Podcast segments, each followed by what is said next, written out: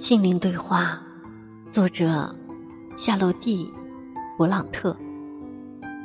你以为我会无足轻重的留在这里吗？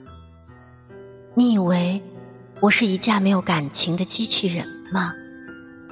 你以为我贫穷、低微、不美、渺小，我就没有灵魂、没有心吗？你想错了，我和你有一样多的灵魂，一样充实的心。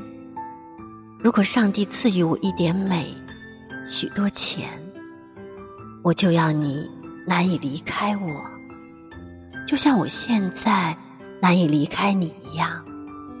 我现在不是以社会生活和习俗的准则和你说话，而是我的心灵。